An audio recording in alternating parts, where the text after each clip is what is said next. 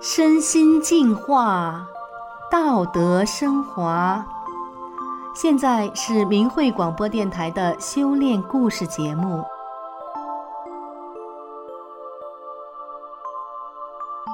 听众朋友您好，我是宋阳。今天和大家分享的故事是《神仙境界修中来》。故事的主人公詹美守先生是台湾人，他从事景观设计多年。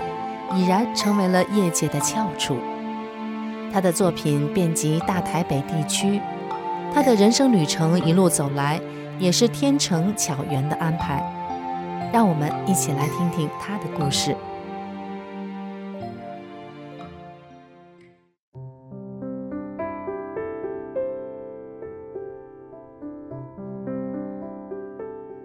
三十八年前，詹维守经营水电工程。又是喜欢饲养锦鲤的爱好家，在一次偶然的机缘下，詹维守参与了修造名画家张大千先生位于外双溪的摩耶精舍，现在已经更名为张大千先生纪念馆。本来詹维守只负责修建鱼池的事宜，然而他踏实诚恳和追求完美的态度，深深地获得张大千先生的赞赏和信任。之后连续四年，不论是园林摆设，或者是房屋建设改装等大问题，张大千都托付给詹维守处理。几年下来的实地磨练，詹维守也因此在园林景观中另辟蹊径，成为景观业界中的佼佼者，闯出了一番天地来。如今的詹维守先生在台北从事景观设计已经三十多年了。他的作品遍及大台北地区，由于用心负责的敬业态度，多年来他深受业界的肯定和赞赏。因此，虽然在目前一片低迷的经济环境中，他仍然是一个接案量颇大的赢家。詹维守在四十岁的时候，感觉身体开始出现老化的迹象，于是他动了一个念头，要到国父纪念馆去寻找祛病健身的法门。之后，他辗转接触到了法轮功，真是如获至宝。詹维守说，他学了十多年的太极拳，以后又学了祛病健身的气功，可是那些都不讲心性，只是练练功，锻炼身体。所以他觉得法轮功不一样的地方，是要你先修炼心性，然后再练功，心性多高，功多高。所以他立刻就接受了。由于詹维守素来择善固执，凡事求好，那么他一旦入门之后，就勤奋地读书练功。但是进宫需要双盘，对他却是个大考验，因为他没办法把两个脚掌盘到双腿上，使得詹维守痛下决心，在办公室天天用柔道带绑腿定位以后，再用家里的石块等建材压腿，这样七个月以后。詹伟手终于可以盘上腿了。以后的练功，詹伟手即使痛得汗流浃背、咬牙切齿，只要音乐不停，他就不把腿拿下来。没有修炼前，詹维守求好心切的严肃面容，常常使人望而生畏。他笑着说：“我以前很少拍照的，因为自己看了都讨厌，邻居小孩看了都会被吓哭。但是修炼以后，”随着每天的练功学法，詹维守不但能够放下各种执着，渐渐的放松之后，脸上笑容可掬，心情也比较轻松自在。如此的转变，使他的人际关系更加圆融，而家庭和事业也更顺利了。他说：“善的力量是很大的。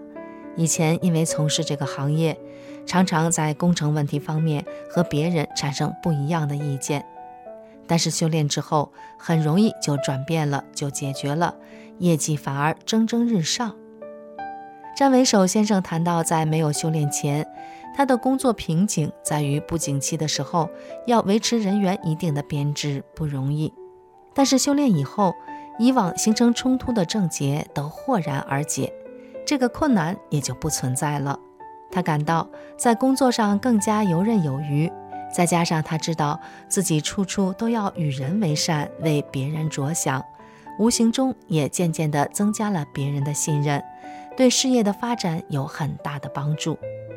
如今，詹伟首再回头看自己从事景观设计的初衷，是为了给都市繁忙生活的人们带来一片净土，好让他们在冲锋陷阵的工作之后，能够有一方宁静祥和的天地。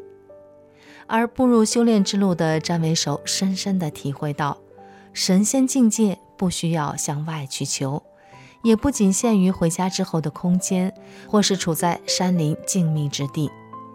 修炼带来的调剂身心的效果是无以伦比的巨大，因此他非常诚心地推荐给大家，希望能有更多的人得享这个不断提升与渐入佳境的修身养性的方法，身处在何处都自在快乐如神仙。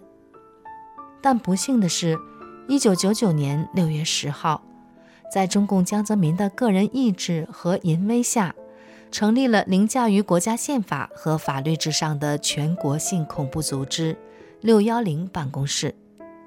一九九九年七月二十号之后，江泽民又命令“六幺零”办公室系统地对数以千万计坚持信仰的中国法轮功学员实行名誉上搞臭、经济上截断、肉体上消灭，打死白打，打死算自杀。不查身源，直接火化等的灭绝政策，詹伟首深感中共严酷的打压毫无道理。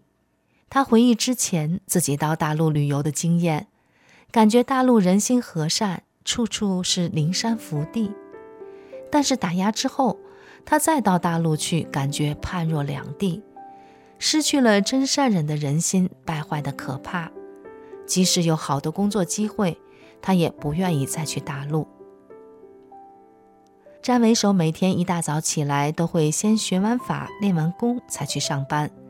下班之后，就抓紧时间做讲清法轮功真相的工作，或参加学法组。他也利用星期六、星期天空闲的时间，向中国大陆民众打电话，告诉他们被封锁的海外消息。刚开始，他照着电话稿念，经常被挂电话。之后，他想出了适合自己的办法。就采用另外一种方式切入。他首先表示自己是海外同胞，在报道上看到国内发生了几件大事，就想问问看到底是怎么回事。这时对方可能说不知道等话语，于是詹维守就借机切题说：“啊，难怪了，因为国内有些消息是被封锁的，那你们也不知道退党大潮的事喽。”这时，詹维守就会借此机会讲《九平共产党》一书和退党、退团、退少先队的三退大潮，常常获得很好的效果。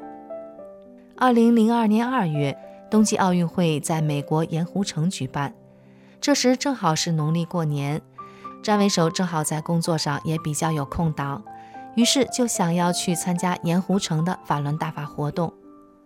可是前不久，詹维守因为工作不小心从高处摔下来，摔断了腿，行动相当困难。但是为了向世人说明大法的真相，詹维守把心一横，拄着拐杖就搭上了飞机。詹维守表示，在台湾温热带气候长大的人，到了盐湖城，他才真正体验到什么叫冰天雪地。早晨出来到外面练功，五套功法练完。背包里的一瓶水已经结了冰，而那时申请的弘法地点不但连一张椅子都没有，更是一个倾斜的斜坡。这对一般人来说都已经很难站稳了，更何况是摔断腿的詹伟手。詹伟手说：“既然来到这里，坦白地说，自己的事情早就丢得远远了。即使行动不方便，每一样活动我都要跟到底。练功站不稳。”我就撑着拐杖练，游行的时候也靠拐杖一步一步的前进。所以那个时候虽然是天寒地冻，但是我却走得满身大汗，把扣子都解开了。